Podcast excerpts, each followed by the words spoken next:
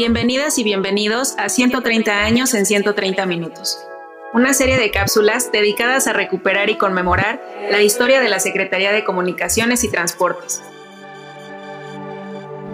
Hoy hablaremos sobre las tareas del SCOP en materia de aviación en los años 30 del siglo XX. Tras un terremoto de 8.1 grados en la escala de Richter registrado en la Ciudad de México en junio del año de 1932, el puerto aéreo central sufrió daños. Hacia 1939, el presidente Lázaro Cárdenas lo reinauguró con instalaciones completamente renovadas. Además de este importante aeropuerto, la Secretaría de Comunicaciones y Obras Públicas tenía censados al finalizar los años 30 del siglo XX casi 220 campos de aviación en todo el territorio nacional.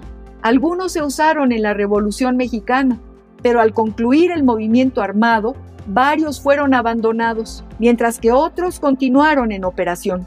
De estos, dos fueron propiedad del gobierno federal y el resto eran de carácter militar, municipal particular.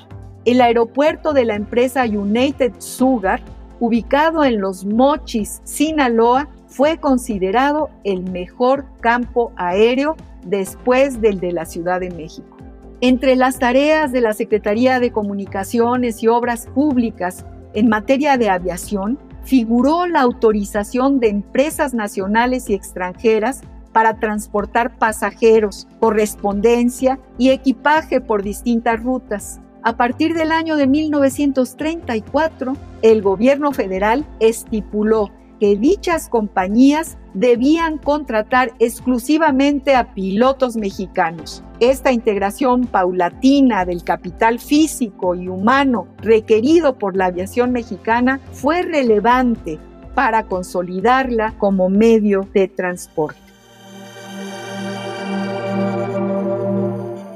Entérate de esto y más en El Mirador y consulta el tiempo y su memoria para tomar el pulso de 130 años de historia de la Secretaría de Comunicaciones y Transportes en el micrositio elmirador.sct.gov.mx.